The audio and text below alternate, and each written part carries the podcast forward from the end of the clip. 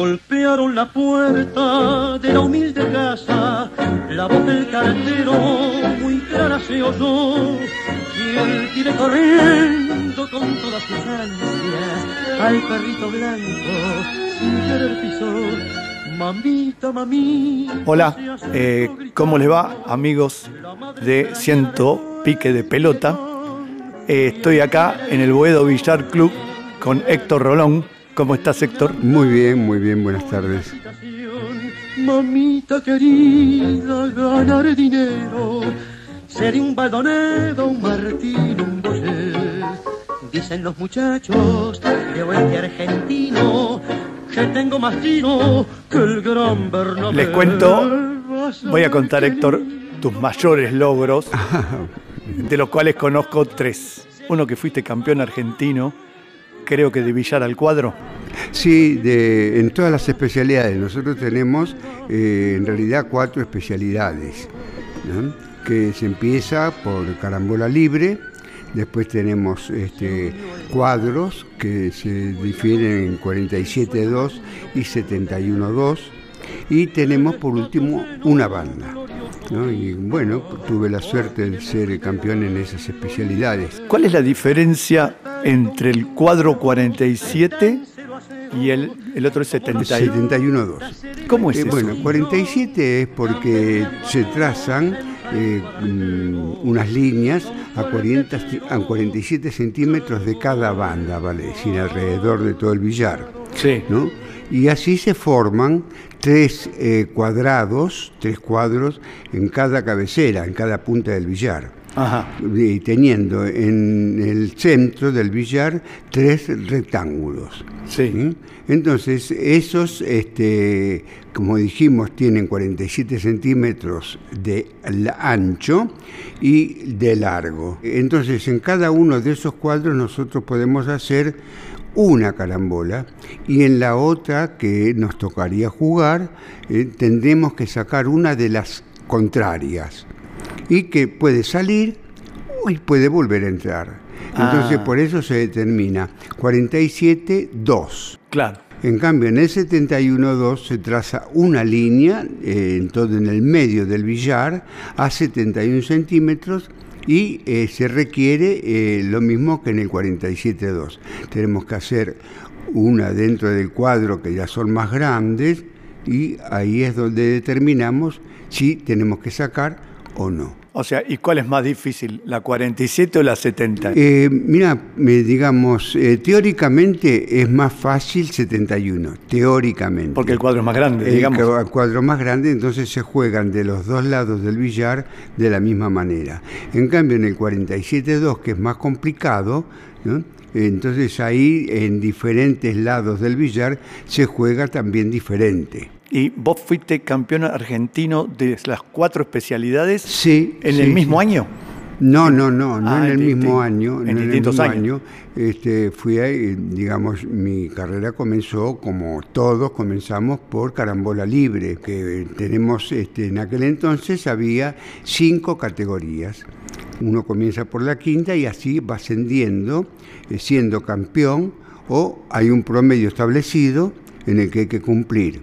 Uno puede ascender por campeón o por promedio. Lo que sí yo tuve eh, la gran suerte de que al año, yo de haber comenzado eh, a practicar este hermoso deporte, eh, pude hacer 100 carambolas al año. ¿sí?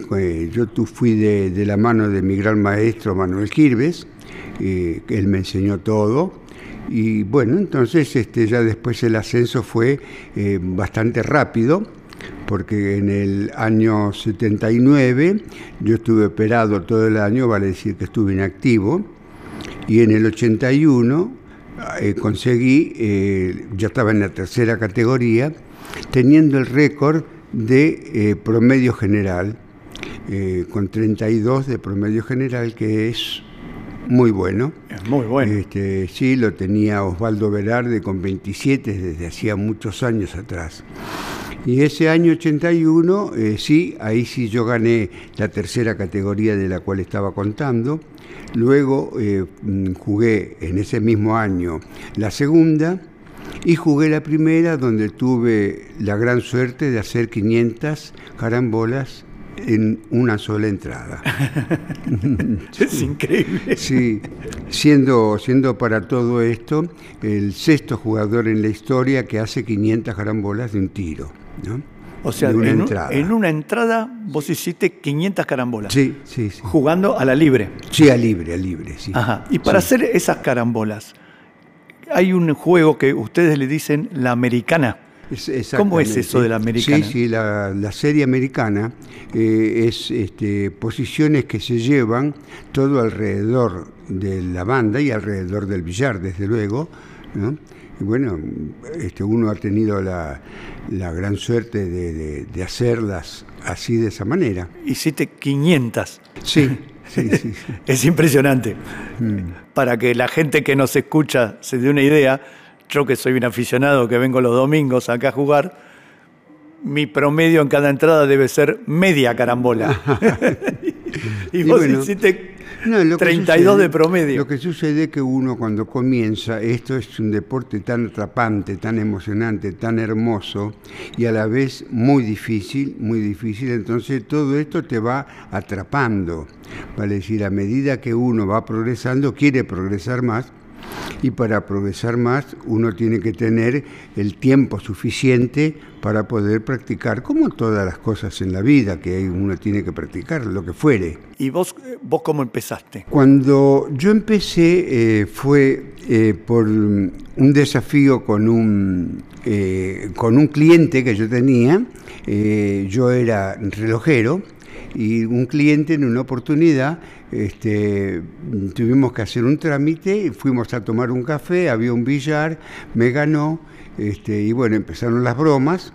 Entonces, este, bueno, no me gustó el desafío. Después yo enseguida este, conseguí o busqué a alguien que me enseñara. Este, bueno, tardó unos meses en todo eso y así fue el, comienzo de todo, cuando esto me, atrapó. ¿Y, ese, y, quién fue tu primer profesor? ¿Fue el negro Girbes? Eh, sí, sí, sí, Manuel Girbes fue mi primer profesor. Y después este, yo tuve eh, bueno, la gran suerte de jugar un selectivo para ir a jugar el Mundial a Bélgica y justamente eh, lo tuve que jugar con mi maestro, que tuve bueno, la suerte de ganarle y yo viajé a Bélgica en donde allá tomé clases con Emil Waflar. ¿Y cómo se llamaba? Emil Waflar, este, un hacedor de campeones tremendos, porque en los mundiales este, se inscriben 12 jugadores y, él tenía 5 alumnos en ese mundial. Uh. Sí, sí, sí, ese era un profesor de lo mejor que se puede haber visto en, acá en Villar. ¿Y en qué año fue eso? Eso fue en el 91. Alors tu joues d'abord la rouge, tu avances la rouge près de la blanche, oui. devant. Oui. Et tu passes ouvrir, et puis devant soi. Après, finesse ouvrir, rappel deux bandes. Alors, contre blanche c'est bon, contre rouge c'est bon, contre perla c'est bon. Donc il y a moins de mesures. Hein. 2, 3, 4. ¿El billar es muy popular en Bélgica? Es muy popular, sí, es un deporte nacional, eh, tanto el billar como ciclismo. En toda la parte de Europa el ciclismo también eh, es este, el deporte de ellos, porque se dice que por el frío, eh, con bicicleta, bueno, uno este, calma el frío y otro es estar en una sala de billar donde uno está más calientito, ¿no? Entonces, claro. Sí, estoy recordando un ciclista belga que era Eddie Merckx. Sí, sí, sí. Que creo que ganó el Tour de France. Creo que fue un gran ciclista. Sí, sí, sí, sí. Héctor, ¿y vos dónde naciste? Yo nací en San Telmo, este, el primero de agosto del 40, vale decir que yo ayer cumplí 82. Hola, miércoles. Parece menos. Sí, sí, sí. ¿Y en qué calle de San Telmo? En, este, en, a ver, te digo, Estados Unidos y Tacuarí. Ajá. Estados Unidos y Tacuarí. ¿Y, tu, tu, familia cómo se conformaba? Y estábamos este, mis padres, este, yo no, no tengo hermanos, este, así que fui hijo único. Y bueno, después de ahí, desde luego que no fue el único domicilio, este, después ya me crié en Flores, este, y bueno, y ahí es donde uno empieza ya después eh, a, salir con amigos y qué sé yo, ya para todo esto ya tenía 12 o 13 años, en donde desde luego que hice la primaria y bueno, después este, ya construimos una casa en Quilmes y allá hice el secundario. ¿eh? Así que... Mm, Ahora, al billar empezaste de grande, cuando ya eras relojero.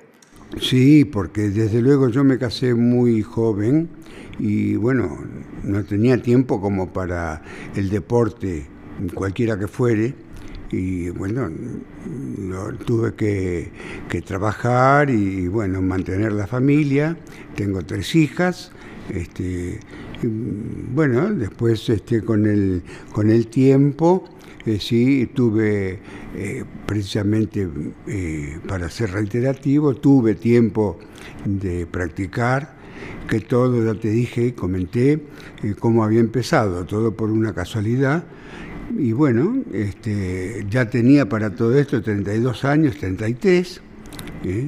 Y, bueno, pero lo que sucede es que mi carrera fue muy rápida. ¿no? Yo prácticamente desde que había comenzado a, practicar billar con un maestro, eh, bueno, tuve tres años y en tres años yo ya llegué, había llegado a primera. Uh. Es un, sí, es un algo raro, pero bueno, sucedió así, no solamente por ser campeón, sino porque eh, conseguía los promedios requeridos, ¿no? Ahora, esos promedios, para ascender de categoría. Sí. ¿Quién los lleva? ¿La Federación, la federación Sí, sí, sí. Ah, o sea que vos te anotabas en campeonatos y la Federación Exacto, anota qué promedio hiciste. Exacto, sí, sí. Y, ahí te suben de categoría eh, en la medida que ganas torneos o que haces determinado promedio. Sí, sí, sí, es así. Ahora, ¿y cómo te las arreglabas siendo relojero? Padre de tres mm, hijas. Sí. Y llegar a jugar en primera en cuatro años. En tres años, en tres años yo llegué a primera. ¿Cómo se hace y eso? Bueno, eh, a ver, eh, muchas veces robándole horas al sueño. Sí, me imagino. Este, yo en aquel entonces, ya casado, eh, vivía en Avellaneda. Este, y bueno, me levantaba una hora antes para de trabajar, como yo me levantaba siempre a las nueve, bueno, en este caso me levantaba a las ocho para poder ir a practicar una horita a la mañana. Al mediodía eh, también mientras este, todos iban a almorzar, eh, yo esa horita eh, la, la, practicaba, digamos, ¿no? Practicaba el, billar. Y este, bueno, volví a trabajar y después yo trabajaba hasta las seis, seis y media de la tarde. Y ahí entonces me iba al club, estaba unas tres, cuatro horas más practicando. Y bueno, luego a casa a cenar y, y hacer vida de familia ¿Y, en qué club eh, ibas? Yo, yo comencé, acá estamos ahora en el, en el Club Boedo, Boedo Villar Club. Eh, yo comencé acá, esta fue mi casa matriz. ¿Ya estaba en este lugar, en Medrano al 400? No, no, eh, estaba mm. en Bartolomé Mita y Paso. Ajá.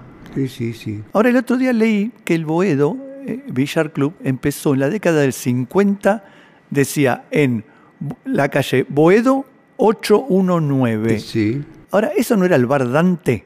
¿Vos conociste el Dante? No, no, no. Eh, vale decir que yo tengo entendido, yo no jugaba ya no, todavía en esa época, pero yo tengo entendido que de ahí del Dante eh, era donde salieron tres, cuatro, cinco muchachos que, que ahí estaban y ahí es donde se formó el Boedo Villar Club. Ah. Tengo entendido que es así. Claro, bajo la inspiración de Juan Aragone. Exacto. Que así se llama la sala de este club. Sí, Juan Aragone.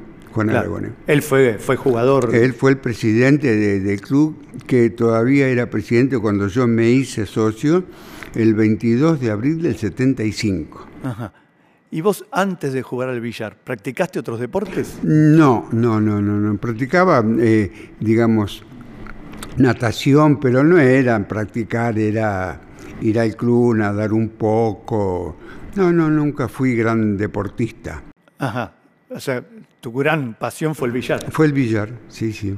Y cuando practicabas tantas horas, ¿no, no se te hacía una rutina? O sea, eh, eh, yo pienso que tal vez te aburrías un poco. ¿no? No, ¿Nunca no, te aburriste? No, no me aburría porque eh, desde luego que yo tenía eh, mi maestro, como estábamos hablando, Manuel Gilbert, y él eh, me daba posiciones para practicar y era lo que yo hacía, practicar, este, eh, eso era continuo. Claro. ¿no? No, no me aburría. Tan liviano, tan delgado, se siente casi como si fuera de papel. Casio Digipaper. Y si lo prefiere, tenga 30 increíbles melodías en su muñeca. Casio Alarma 30 melodías. Y también Janus Extra Chato con alarma. Paso significa Casio. Héctor, ¿y, ¿y de relojero hasta cuándo trabajaste? Ah, bueno, eh, bueno, mi fin fue cuando empezaron a venir todos los relojes estos este, a pila. Claro. ¿eh? Entonces ahí es cuando eh, el trabajo disminuyó muchísimo. Entonces cuando el primer mes que yo tuve que sacar dinero del bolsillo para poder pagar el alquiler del local en el que yo estaba, ahí me di cuenta que esto ya no funcionaba más porque yo recuerdo que nosotros eh, una compostura de un reloj mecánico en aquel entonces cobrábamos eh, 100 pesos o 10 pesos, no recuerdo ya los valores, pero eh, digamos ya se vendían los nuevos, eh, 120, 130 o 140 pesos. Claro. Entonces la gente prefería comprar el reloj nuevo y no mandar a usar, a arreglar el usado, aunque algunos sí. Eh, yo tuve el gran gusto de, de tener un, un, este, una, mm, una oficina con todos los adelantos que había. Tenía un taller muy importante, muy grande, en donde yo hacía vídeo, pulía las cajas de los relojes, las mallas y todas esas cosas, más arreglaba los cucú y los péndulos que eran muy difíciles de, de arreglar, este, pero igual todo eso no alcanzaba, entonces, este, bueno, lamentablemente tuve que cerrar. Ah. Después estuve trabajando en mi casa, particularmente con algunos clientes que me habían quedado, pero bueno, definitivamente ya después eso terminó. ¿Y el oficio de relojero quién te lo, quién te lo enseñó? Ah, me lo enseñó un amigo, sí, por allá cuando yo tenía 19 años más o menos, este, eh, no, tenía, no tenía yo oficio porque ya había dejado de estudiar y bueno, este muchacho amigo me enseñó relojería este, y aprendí tan rápido que ya después este, relojes que él no podía arreglar, yo los arreglaba. sí, sí. Así que, Ah, bueno, perdón, yo iba a contar y, y se me fue. ¿Cómo te conocí? Eh, ¿Y qué clase de persona sos? Porque yo en el año 2018, jugando al, al pádel, me lesioné muy, muy feo la espalda, eh, bueno, complicaciones físicas. Y siempre me había gustado ver billar, la elegancia, la fineza, el toque de, de la bola. Y como estaba jorobado la espalda, dije, tengo que hacer un deporte un poquito más lento de lo que yo jugaba, menos violento, digamos. Y vine acá. Y entré acá sin saber nada y me recibiste vos. Ajá. Y, y con mucha simpatía, mucha empatía, me diste las bolas, me prestaste un taco y me explicaste los rudimentos de esto. Y yo no tenía ni idea con quién estaba hablando. Yo no sabía que vos eras un tremendo jugador. Mm, bueno, gracias. Y me acuerdo que me dijiste, sí, yo soy acá el director de sala. Y claro, después, cuando te empecé a conocer, me di cuenta quién eras. Y me hice muy aficionado a este hermoso club, que para los que no lo conocen, les cuento que tiene unas tribunas de cuerina roja muy lindas y unos óleos que tengo entendido que son óleos eh, donde están representados ustedes, los Sí, sí, jugadores sí, del club. algunos, algunos sí, sí. Este, eso los hizo eh, un gran pintor este, que se llama Gustavo Rovira. ¿eh? Y él le hizo todos esos, esos eh, óleos que vos estás nombrando. ¿Y Rovira eh, eh, también es o era jugador de, de billar? Sí, es jugador de tres bandas, sí.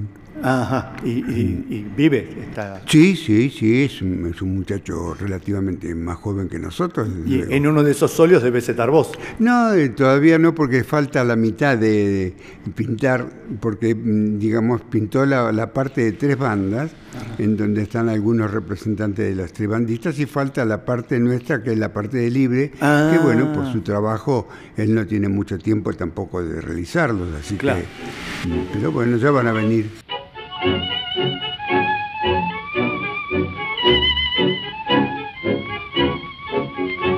A ver, viejo ciego, toca un tango lerdo, muy lerdo y muy triste, que quiero llorar.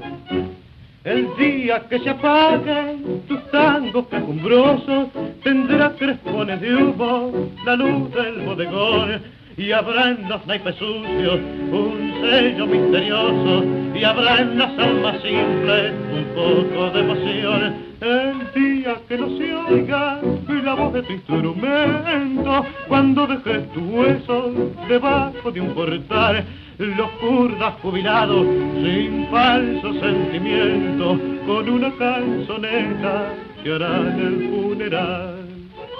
Héctor, te estaba preguntando por el tema del tango y del baile. Que vos me decías que te gustó de chico. De chico, Pero- sí, sí, sí. ¿Y, y cómo fue que empezaste a bailar?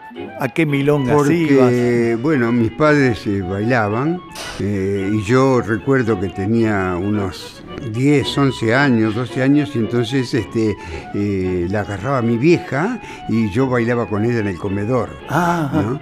Este, y después ya se ve que, bueno, eh, que, mm, también eh, me fue, no, no fue tan difícil, este, pero fui a tomar clases, eh, sí, y bueno, según dicen, lo hago medianamente bien.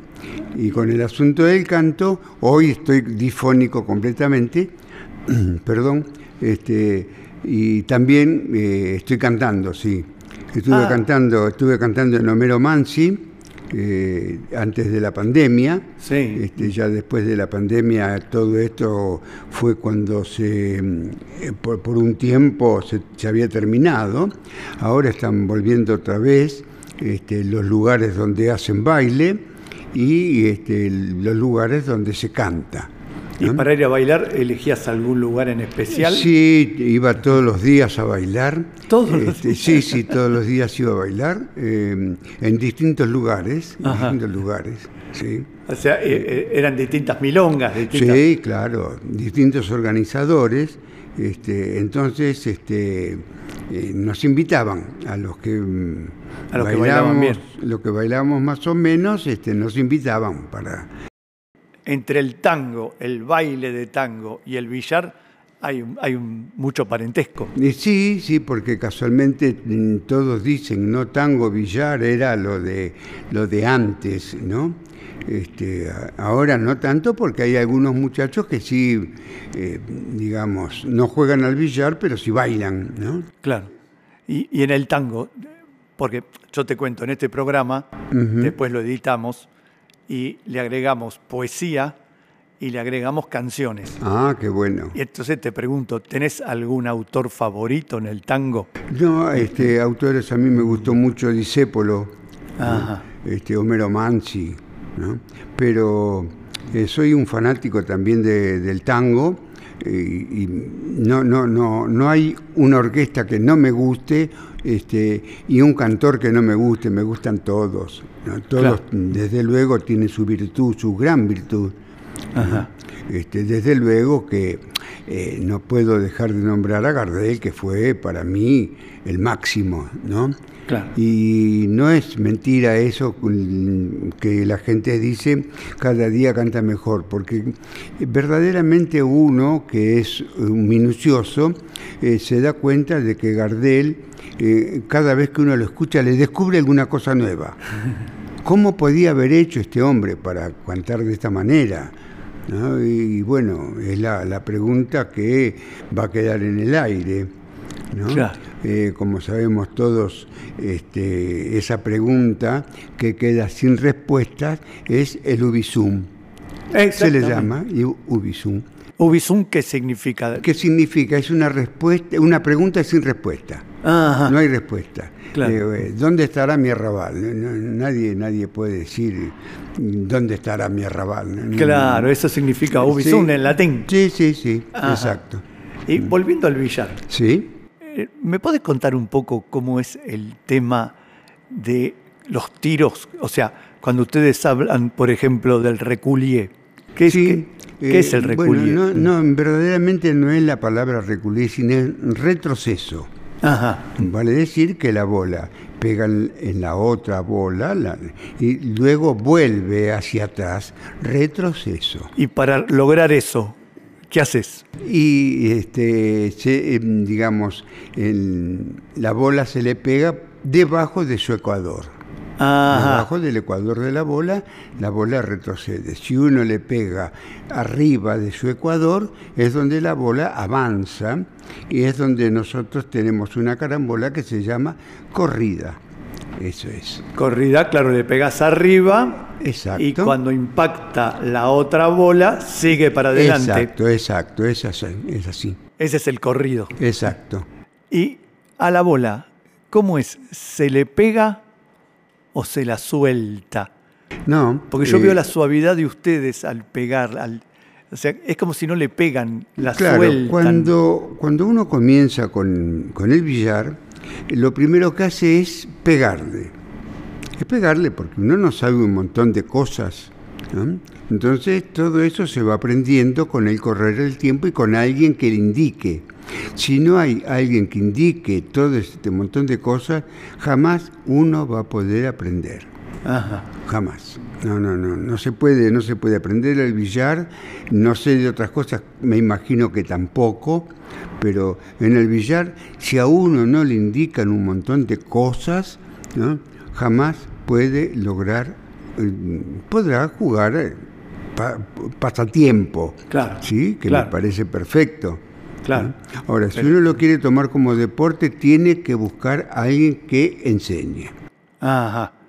Eh, Ahora, para no pegarle, digamos, para hacer, para soltar, para acompañar a la bola, eh, ¿cómo es? Por ejemplo, te doy el ejemplo, en tenis. En tenis yo tengo que terminar todo el tiro, o en golf tengo que penetrar la bola, la pelota. En el billar es más o menos así. Es exactamente eso, porque yo tengo alumnos que, eh, está casualmente jugando ahí. Yo tengo un alumno que ahora está practicando golf y eh, hace muchos años otro alumno que también practicaba golf me decía, maestro, esto es idéntico, Ah. exactamente igual los ejemplos que vos diste, el tenis, que, que la raqueta termina siempre por la espalda, Sí. o eh, en el golf, que también el palo termina atrás de la espalda. Sí. Bueno, en el billar no termina atrás de la espalda, pero sí este, penetra después de la línea de la bola, una vez que hace impacto, el taco continúa. ¿sí? Ah, Entonces, eso es lo que nosotros lo llamamos penetración. Claro. ¿Sí? Eso es, precisamente esos son ejemplos que yo doy cotidianos, Y del el golf y el tenis. Eh, sí, sí, yo te he escuchado decir eso. Ah, Yo te robo.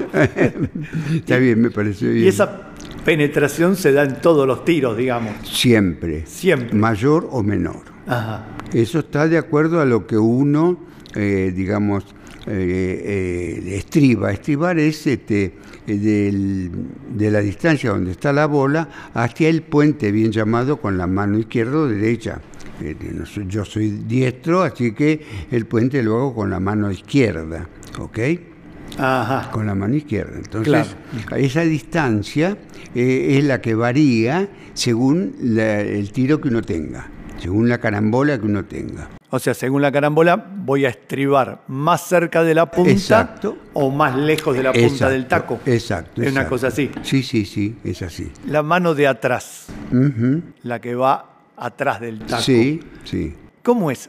¿Hay que apretar el taco? No, ¿Hay eh, vale, si yo tengo un ejemplo valedero para todo esto, eh, que yo siempre pregunto, este, uno se imagina que tiene un pajarito en la mano, ¿ok? Si yo aprieto mucho, el pajarito lo mato. Sí. Y si aflojo, el, el pajarito se escapa. Sí, Vale decir que hay que tener el taco de la, de la misma manera. ¿Eh? Es tan suave como que uno no lo tiene que apretar ni aflojar. Pero tiene que estar sí abarcado con toda la palma de la mano. con toda la palma de la mano. Sí, sí. Ajá. Eso de que dicen qué muñeca que tiene, no, no, no, no existe. Verdaderamente eso no existe. Claro. ¿Eh? Ahora, yo veo que algunas veces puede ser que al tirar en algunos golpes den un pequeño eh, golpe de muñeca. Puede ser. Bueno, eh, sí, a veces me da la impresión. Es, es verdaderamente todo aquel eh, que no sabe eh, ciertamente cómo es el golpe. Yo les cuento que cuando yo fui a jugar el Mundial, que nombré a Emil Waflar, él fue el que verdaderamente a mí me desasnó. ¿sí? Y entonces es donde yo aprendí que todo esto no se ejecuta con la muñeca, ¿no? Este, sino que solamente tiene que haber este, un, eh, un movimiento ¿eh? de donde, digamos, es la muñeca con el, eh, con el antebrazo Claro. pero no muñeca en sí. ¿no? Nosotros no lo podemos demostrar ahora, pero más o menos para que tengan una idea de cómo debe ser. Y cuando. eh, ah, pero te quiero hacer otra pregunta. ¿Cómo no? Eh, yo veo que yo te veo jugar acá con tus alumnos y veo que haces muchas sentadas, muchas carambolas seguidas. Ahora, nunca te veo competir. No, porque yo ya dejé de competir ya hace muchos años. Ajá. No, no, ¿Y, y te da ganas de competir o no? Mm, Ya pasó el tiempo, Ya pasó, ya, claro. mm, todo, toda cosa pasa en la vida. Ajá. Este, yo pienso que tengo mucho para dejar todavía. Sí. Este, y, y bueno, ya lo que yo, el billar me dio a mí más de lo que yo pretendía. Claro. Así que logré ir a jugar un mundial que jamás lo había soñado, ¿no? Pude competir, salí noveno, este, éramos 12 como yo anteriormente lo había explicado. Así que, bueno, pude tomar clases, pude desasnarme y todo eso yo les cuento que en aquel entonces el maestro Emil Waflar cobraba 900 dólares y a mí me cobró 600. Y yo solamente lo único que yo quería era aprender a pegar. Ajá. Y tomé tres clases con él que me sirvieron muchísimo, porque después de cuando yo regresé a Argentina, eh, de los cuatro campeonatos que yo jugué, gané tres, y eso me sirvió para poder ganar el Olimpia, que fue en el año 94. Ah, bueno, acá en el club hay una foto Sí, sí. tuya con el Olimpia en la mano. Sí, claro. Este, Eh, eh, claro, ahí me estás mostrando la foto. Este, y bueno, eso fue. Después de eso, ya este, eh, pude jugar, llegar a jugar mucho mejor. Y bueno, ya después uno va dejando porque dice, bueno, ya está, ya llegué a lo que yo quería. Claro. Eh, tuve el honor de, de ganar eh, todos los premios que se podían dar y bueno, eh, ya está, ya había cumplido. Entonces ahora mi, mi, mi dedicación es a enseñar, Claro. a transmitir todo lo que yo sé. Bueno, hablando de transmitir, te hago otra pregunta de los golpes. ¿Cómo no? ¿Y qué es el piqué? Ah, el piqué es cuando uno levanta el taco, que todos sabemos que, que es un macé, la, la- la mayoría de la gente sabe lo que es un macé. El piqué es cuando uno hace retroceder a la bola, pero pegándole como si fuera un macé. Porque el macé Sí. es cuando la bola va hacia adelante, digamos, rota hacia adelante. Y el piqué es cuando vuelve, Ah, o sea que. en lugar de ser para adelante, o es sea, para atrás. O sea, el taco se pone vertical. Exacto, exacto. Y con el macé, ¿qué le pegas? ¿En la parte de adelante a la bola o en la parte de atrás? Eh, no, eh, yo siempre explico que la bola tiene un punto de apoyo, sí. ¿sí? Entonces el taco tiene que estar dirigido a ese punto de apoyo Ajá. ¿eh? o en su dificultad dándole efecto eh, derecho o izquierdo según eh, la jugada como sea. Sí. Entonces ahí se consigue que la bola rote hacia un lado o hacia otro. Ajá, claro. Eh, o sea que es piqué, claro, piqué para atrás, Macé hacia adelante. Exacto. ¿Y el ramversé?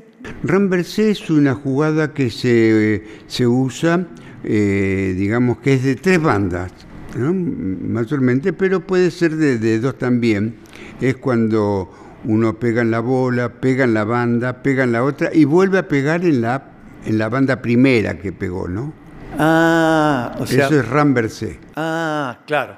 O sea, hay una banda en la que pega dos veces. Exacto, en la primera y en la tercera. Ajá. O sea, son, son todos acepciones que vienen del francés. Sí, desde luego, porque este, mm, básicamente, eh, según la historia, el mm, billar es francés. ¿sí? Ah, Pues se- claro. se, está hablando de- de- del año 1400 o cosas así, en donde había ya, eh, digamos, no billares tan modernos como los de hoy, pero que sí ya se jugaba eh, un- una especie de billar Claro. arriba de una mesa que no, desde luego nada que ver con el material de hoy. claro. Dice que tenía algún parentesco con el croquet, porque lo jugaban en el suelo En el suelo y había que pasar un aro. Exacto, ¿No? exacto. Algo, algo de eso. Ahí comenzó todo, Claro. toda la historia. Sí, Claro. sí. Y también dicen que lo subieron a una mesa porque un rey lo pidió, algo Eh, así. sí, claro, claro. Bueno, sí, hay varias historias de eso. Paño verde de Luis Nardone. Con ojos empañados de tantos cigarros, su voz carraspea evocando el ayer. Vestida de negro, su elegante figura desenfunda su taco el maestro campeón. Se acerca a la mesa midiendo diamantes, lanzando la bola que viene el rincón. Desfilan figuras de noche y de tizas, recuerda carrera Navarra y Vergés paño verde que acaricia tres bolas, que comienza a rodar una ilusión. Paño verde que nada perdonas, ni siquiera el más mínimo error. Paño verde que en tus tablas se acarician cuerpos en Macé y Piqué. Nunca digas que no te han querido. Capricho de Maple, de Suela y Marfil. Eh, Para ir terminando, te hago otra pregunta. El pool, eh, ¿qué, opinión te merece? ¿Y cuál es, cuál es la diferencia entre el pool y el snooker? Bueno, yo el snooker no lo he visto mucho jugar, ¿no? Este, eh, pero yo tengo entendido de que el pool profesionalmente eh, también es muy, muy, muy difícil.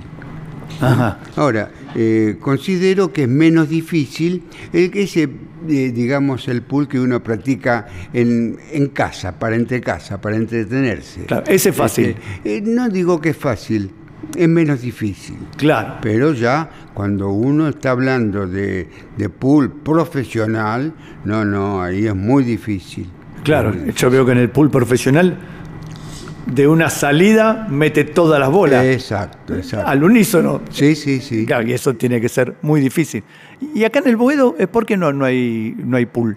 Bueno, porque es un club que verdaderamente se dedicó al billar. Ajá. Entonces, digamos, no, no interesó el pool.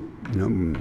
Eh, eso fue lo verdaderamente lo que pasó. Acá Osvaldo, que está acá presente, mi amigo Osvaldo, hace una pregunta muy interesante.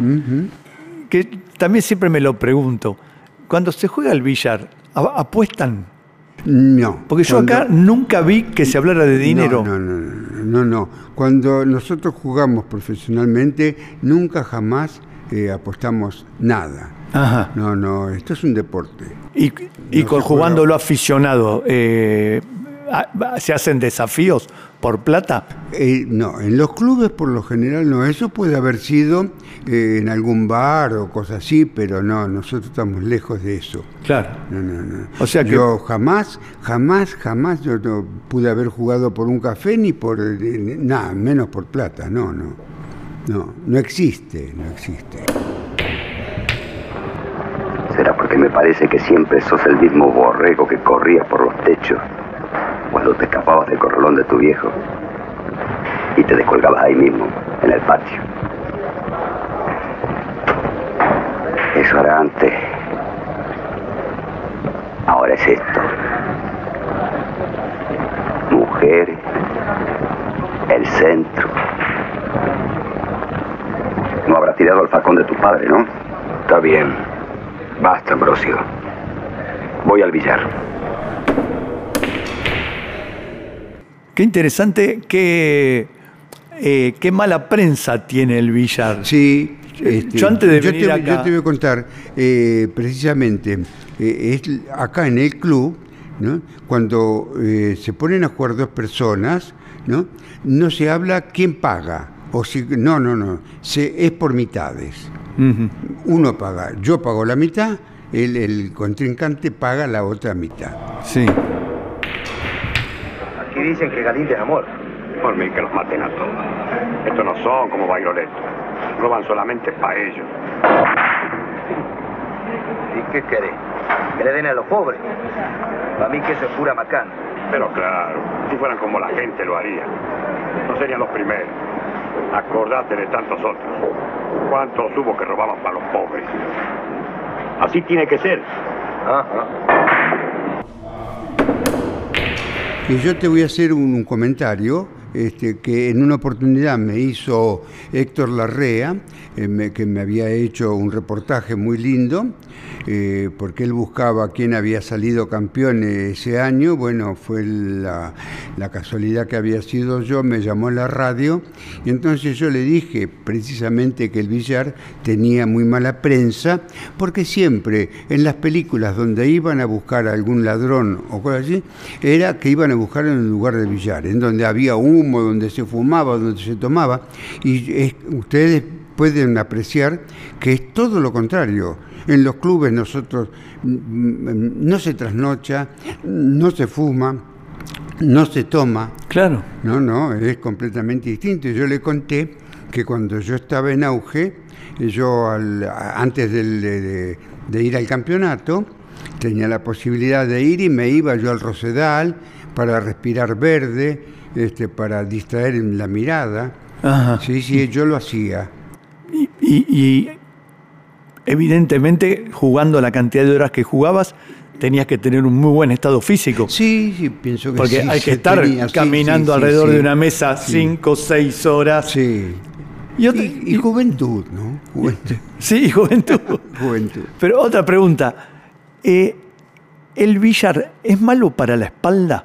Mm, Mira, yo lo estoy sintiendo ahora porque hoy, por ejemplo, después de tanto tiempo, este, pude tirar unos tiritos y sí, pero también sabemos que los dolores de cualquier parte del cuerpo se hacen ejercitando precisamente esa parte del cuerpo para que se elastice un poco y que también este, deje de, de molestar. Claro. ¿no? Y que debe tener mucho que ver la postura correcta que adoptás. exacto. Porque yo veo que vos cuando das clase haces mucho hincapié en cómo se debe parar el jugador. Ah, sí, sí. Y eso debe tener mucho que ver no solo con, la corrección del tiro, sino con el efecto corporal que le hace. Mm, Puede ser. Te lo digo porque ser. yo que soy un, un pobre aficionado, ya me molé, eh, termino de jugar al billar y siempre me, me duele la parte lumbar. Ah, bueno, sí, Este, sí. algo estoy haciendo mal. Claro, lógicamente, pero no, a lo mejor por ahí también en la falta de estar, porque uno es- estando unas cuantas horas es como que el cuerpo se va adaptando, ¿no? Eh, sí, a mí realmente me llama la atención que yo tenía como un prejuicio del- en el ambiente del billar. Cuando vine acá, lo único que encuentro es amabilidad, afabilidad, alegría. Veo que nadie toma Sí, alcohol, sí. Nadie fuma.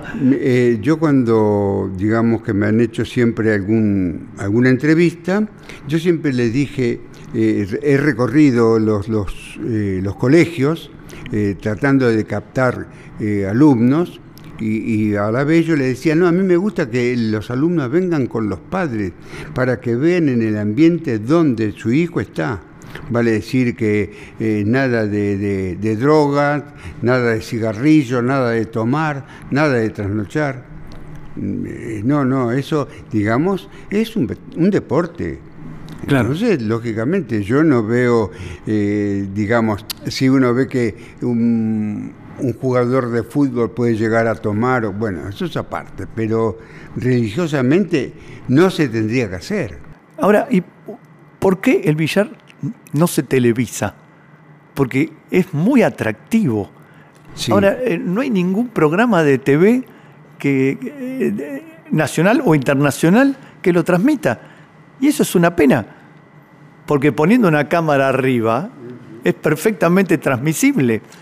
Eh, Bueno, yo les- me llama la atención. contar- yo les voy a contar cuando en una oportunidad en el, el diario Clarín me hicieron un reportaje, entonces yo traté de hablar con el, eh, el gestor de ahí de, de- de- del diario, este, el director o alguien que me escuchara, para poderle preguntar por qué razón no sacaba noticias de Villar. Entonces él me respondió, eh, o me preguntó, mejor dicho, eh, ¿cuántos aficionados puede haber de Villar? Y yo no sé, pero digamos, en aquel entonces poné, poné los que pueden haber sido, no sé, 700, 800, 1000, este, no sé, y otros lectores, supongamos 2000, ¿no? Y me dijo él que eso era por qué razón no sacaba ninguna noticia de Villar, porque no le convenía mandar a un periodista para 2.000 personas. Ah, mira vos. Eso era lo que me respondió. Qué pena, ¿no? Sí, Eh. sí, entonces yo, este, en aquel entonces que tenía un poco de acceso eh, con un periodista, lo llamaba por teléfono y le daba los resultados, entonces él los sacaba. Ah, qué Sí, bueno. sí, pero no se molestaban ahí. Qué bueno. Sí. Sí, es un fenómeno parecido al de la pelota paleta, que También. también ha perdido adeptos, habiendo sido muy popular en la Argentina, sumamente popular. Bueno, yo para terminar me quiero dar un lujo. Vos dijiste que naciste en el 40. Sí. Vos sabés quién es Héctor Gagliardi. Ah, sí. Bueno. Ah, me encanta. Yo me voy a permitir eh, re- recitar una partecita de la poesía varón, donde la primera parte termina hablando de billar. Y dice así, eh, ya sé que te estás peinando para salir enseguida, que dejaste la comida por encontrarla pelando, que te vestís ensayando ese paso que aprendiste y todo lo que pediste tu vieja te va alcanzando. ¿Cómo sabe tu viejita lo que tu apuro reclama? Te dejó sobre la cama tu camisa favorita, bien planchada y prolijita, mientras raspa en la solapa el lunar de una banchita. Pero eso no lo ves, para vos no es interesante. Para vos lo importante es llegar al café, donde triunfan los express, generalas y codillos, y el humo del cigarrillo le pone el toldo a un macé. Un Qué gran poeta, ¿no es cierto? Ay, Héctor Galeardi, me emociona muchísimo. ¿no? Yo sabía que a vos te iba a gustar. Claro, yo estoy, eh, me gusta muchísimo.